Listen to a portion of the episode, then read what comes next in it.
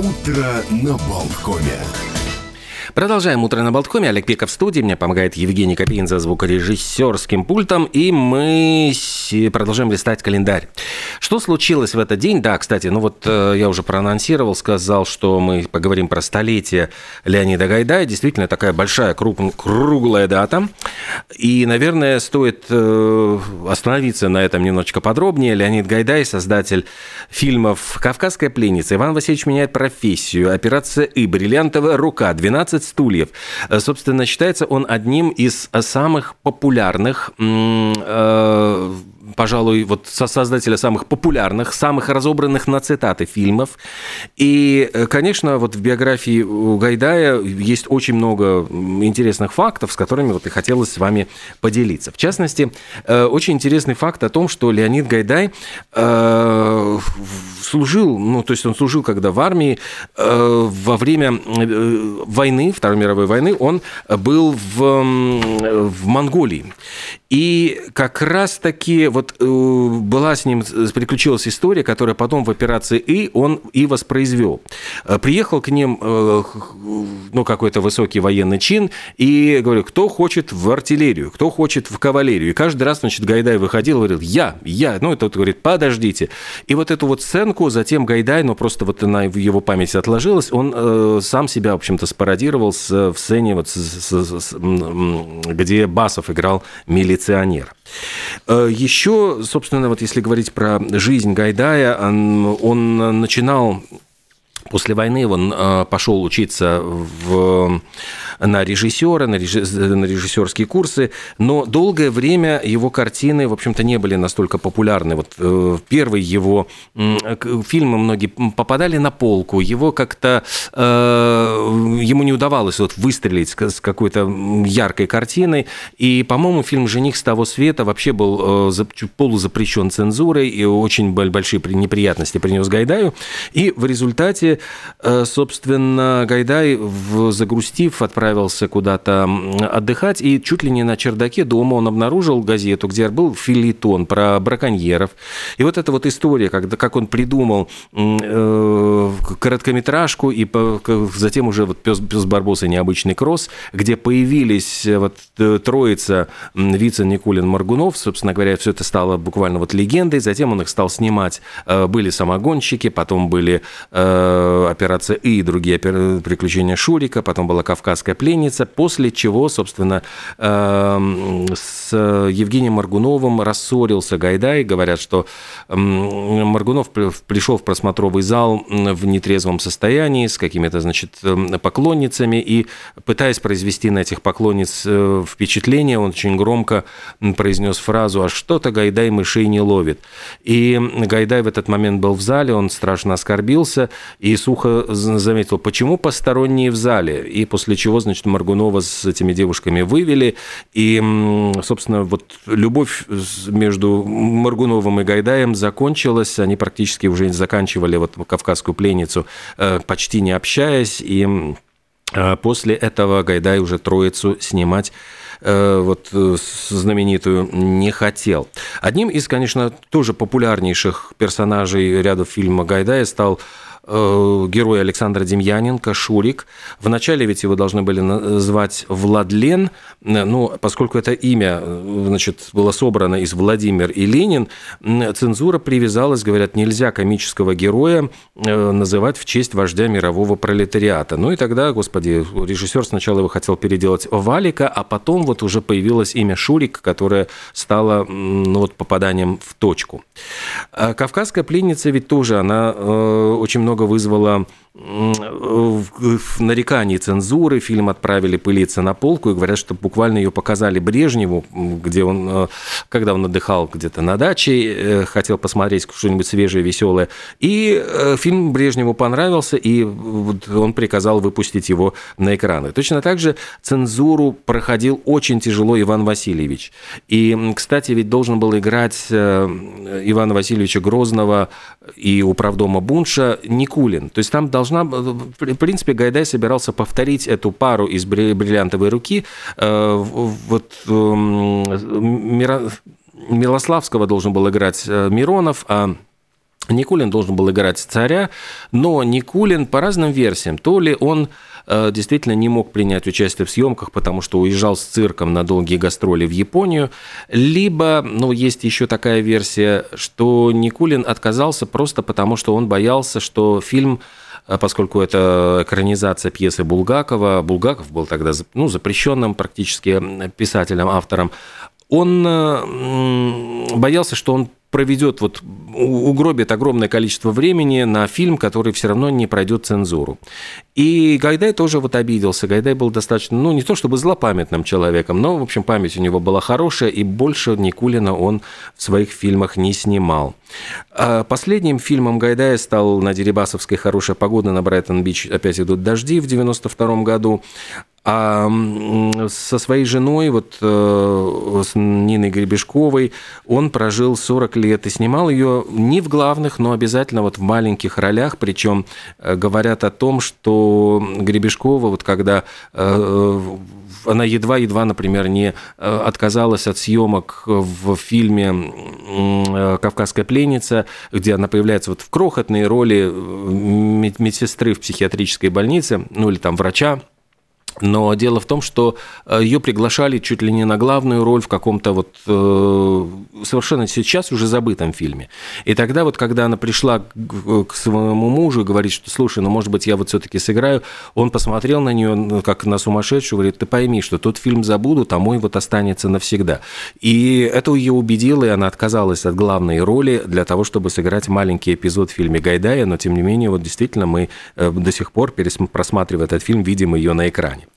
Э, по ее словам, вот Нины Гребешковой, Гайдай был совершенно не приспособлен в бытовом, э, вот в быту. У него все валилось из рук, он никогда не занимался ремонтами, домашними делами, но тем не менее, вот э, поскольку она несла этот весь груз на себе, собственно говоря, они и прожили вместе счастливо более 40 лет.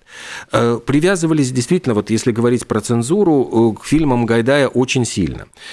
Песенку про медведей, когда в оригинале оригинале они чесали спину о земную ось. Э, редколлегия, значит, говорит, почему они чешутся, почему, что у них блохи, это не эстетично. И тогда вот э, появилась уже, перестали чесаться, и появилась другая строчка, трутся спиной о земную ось. И, кстати, мне кажется, что даже гораздо более, э, действительно, она легла хорошо на музыку.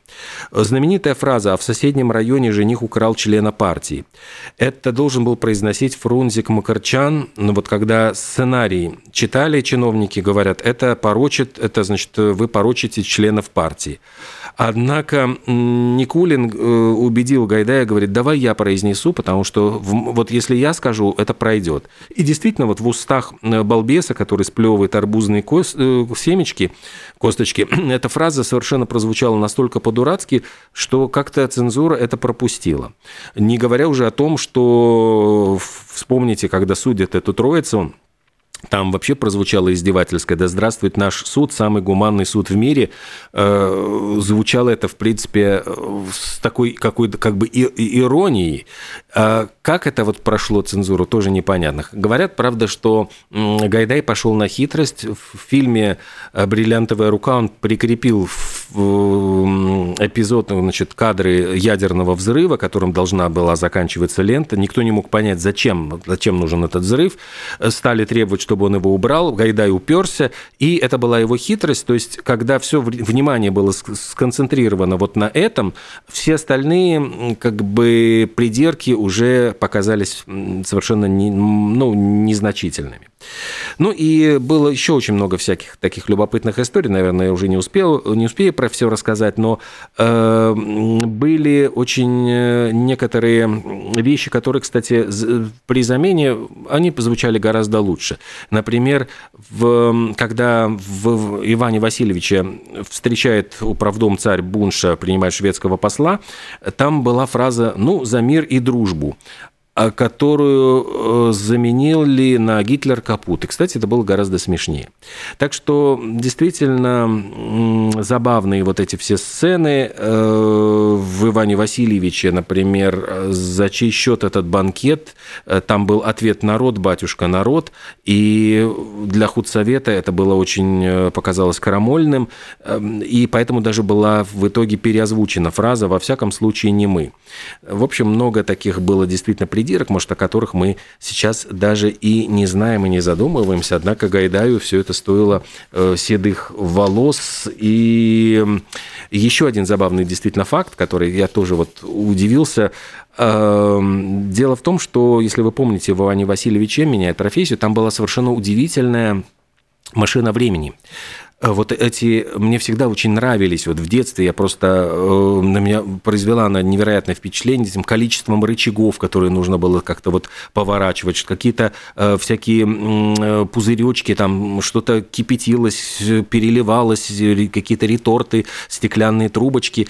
Э, дело в том, что Гайдай, когда снимал картину, ему потребовалась, ну, действительно, вот какая-то вот для, того, чтобы это смотрелось очень ярко, очень интересно, э, он хотел что-то сделать необычное. Он заказал Вячеславу Почегуеву, э, художнику, э, вот этот, ну, не знаю, макет машины времени. Этот художник, в принципе, сделал вот эту всю конструкцию предоставил. И самое смешное, что когда вот были ведомости на получение зарплаты, ну, то есть там вся расписана, кому сколько нужно заплатить, вот в строчке Вячеслав Почегуев, значит, что он сделал, было написано «за создание машины времени». Этот факт очень веселил самого Гайдая, потому что, ну, как будто бы эту машину времени придумали и создали в самом деле. Вот такие вот забавные, ну, действительно, факты. Сегодня столетие. Я еще раз напомню, почему я рассказываю все про, про Гайдая, потому что сегодня сто лет исполняется со дня его рождения. Я думаю, что это, конечно, э, одна из самых ярких вообще фигур и в кино, и в комедии, хотя э, ставят да, действительно эксперименты, пытаются ставить иностранцам, ну, людям э, совершенно далеким от этой ментальности русской, фильмы Гайдая, и кто-то понимает юмор, а кто-то говорит, да нет, совершенно не смешно и не интересно. Продолжая тему, кстати, кино, я хочу сказать, что в американском прокате продолжает, э, продолжает на первом месте оставаться «Аватар». По-моему, это уже, сколько там недель, я боюсь, э, по-моему, уже седьмую неделю подряд «Аватар» номер один. На втором месте все так же, вот совершенно не меняется ничего, «Кот в сапогах» вторая часть. Этот мультик очень э, получилось э, любопытно, он как контрпрограммирование аватару, получается, что семейное кино для более такой, может быть, ну, совсем юной аудитории, и хорошее у него очень, ну, как говорят, молва, вот эти, ну, по-американски, по-моему, это называется длинные ноги, или это как сарафанное радио по-русски, если говорить. Люди, в принципе, довольны, советуют своим друзьям, и поэтому вот «Кот в сапогах», кстати, у нас тоже идет в кинотеатрах, продолжает оставаться на втором месте тоже 6 недель подряд. И на третьем месте фильм э, «Man Called Otto», «Человек по имени Отто». По-моему, у нас его все-таки перевели чуть-чуть по-другому. Я, я не боюсь ошибиться, но это фильм с Томом Хэнксом, очень, ну, такая э, трагикомичная история про нелюдимого, ворчливого старика, который на самом деле оказывается очень милым и э, симпатичным человеком, это э, лента на третьем месте по сборам за уикенд. Э, что еще? Майли Сайрус, говорят, побила свой собственный рекорд на Spotify. Ее песня «Flowers» стала самой прослушиваемой песней в истории Spotify вторую неделю подряд. И композиция сумела собрать 105 миллионов прослушиваний за две недели. Э, ну и, собственно говоря, это действительно является вот мировым рекордом. А идея это в том, что Майли Сайрус спела про расставание, про своего бывшего, вот парня по имени Лиам Хемсфорд, австралийского актера, который сейчас активно снимается в Америке. А, опять-таки, знаете, вот эта история серии «Не было бы счастья, да несчастье помогло», потому что не было бы вот э, расставания, наверное, не появилась бы эта песня, где она так очень... Заметьте, ведь и Шакира написала песню про своего бывшего. То есть вот все эти ну, с одной стороны, негативные переживания, они все равно приводят к успеху. Так что даже если у вас что-то происходит нехорошее в жизни, задумайтесь, может быть, можно обернуть это в свою пользу и обязательно э, получить из, из этого какой-то профит. Э, что еще случилось в этот день интересного? Вот если говорить про музыку, то в 60, 1969 году группа Beatles произвела фурор. Они без всякого предупреждения вылезли на крышу здания Apple Corporation в центре Лондона, и вдруг на крыше начался концерт, началось концертное выступление группы Beatles. Это выступление было последним вот живым выступлением, когда они все вчетвером публично что-то исполняли. Им помогал клавишник Билли Престон, то есть получилось так, что их было не четверо, а пятеро. Они отыграли 42 минуты, причем сыграли там uh, Get Back, Don't Let Me Down, uh, Diggy Pony, это вот с Let It Be были. В основном, э, в основном это был материал с альбома, который, который появится потом, Let It Be, фанаты, которые просто вот услышали вот это, начали, услышали это выступление, слух как-то молниеносно распространился, все бросились, потому что, ну, Битлз не выступали публично, с 66 года. То есть получается, что практически четвертый год Битлз работали только в студии, и вдруг увидеть живых Битлз, ну, я увидеть там на крыше, я уж не знаю, что можно было увидеть с улицы, но во всяком случае услышать, говорят, что в центре города начался хаос, остановилось движение транспорта. Толпа просто перегородила улицу, потому что все собрались внизу, из окон, с крыш близлежащих зданий, все наблюдали, смотрели за выступлением Битлз, ну и Леннон, Джон Леннон закончил выступление Битлз словами «Я хотел бы сказать спасибо от имени группы, от себя лично, и я надеюсь, что мы прошли, что мы прошли прослушивание». Э, в этот же день, в 1956 году, Элвис Пресли начал двухдневную сессию в нью-йоркской студии RCA – он записывал треки для своего дебютного альбома, который выйдет под таким же названием э, «Элвис Пресли», и в этот день он записывал кавер э, перепевку на песню Карла Перкинса «Blue Sweat Shoes», которая стала очень-очень, в, опять-таки, в исполнении Элвиса Пресли популярной. Э, также в этот день, вот была в 1999 году Э, проводился очень забавный опрос поп-персона, которую бы вы хотели видеть своим врачом. И по результатам этого опроса победила певица Натали Имбрулья. Ну, сейчас уже, может быть, не такая популярная, но когда-то песня «Торн» была очень-очень популярна, и практически ее крутили нон-стопом. Э, ну, и сколько у меня, наверное, есть еще несколько минуточек, вы могу рассказать из новостей шоу-бизнеса. Э, сообщают, что бывший муж Дженнифер Лопес женился в четвертый раз. Э, мужем был вот тоже очень популярный певец Марк Энтони. У них был достаточно такой любопытный творческий союз, но знаете, как творческим людям, особенно в одной профессии, очень трудно уживаться вместе. И тогда они расстались. Но Марк Энтони э, парень не промах. Его четвертой женой стала не кто-нибудь, а парагвайская фотомодель, участница конкурса «Мисс Вселенная», других не держим, по имени Надя Феррейра. И вот эта шикарная свадьба э, гуляла в художественном музее э, в Майами – ну, и Дженнифер Лопес на свадьбе не присутствовала, как подчеркивается, ну, что, в принципе, является логично.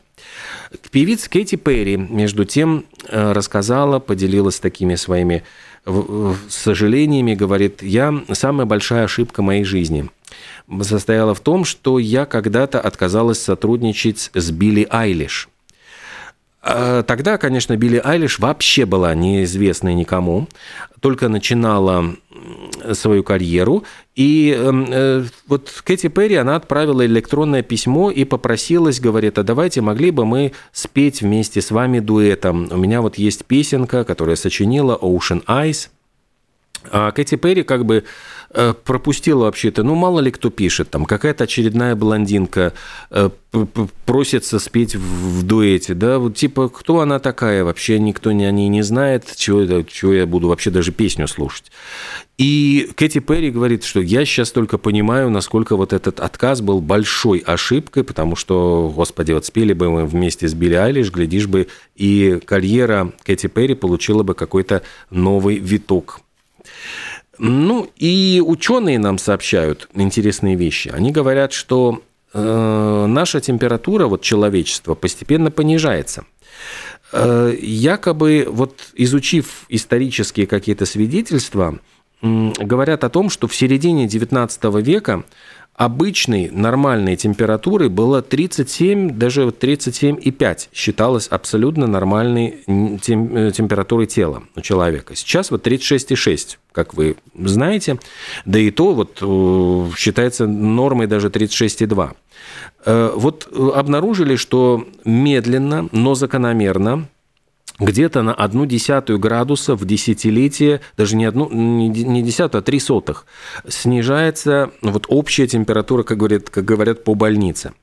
И причина, вот, ну, пытаются понять, а в чем причина, говорят, это наши какие-то кишечная микрофлора – вот она влияет на эту температуру тела, и постепенно, постепенно, в общем, как бы почему это происходит, непонятно, но э, меняется у нас микрофлора, потому что меняется и э, то, чем мы питаемся, и постепенно получается так, что становимся мы более хладнокровными, не такими горячими, как эм, были наши предки.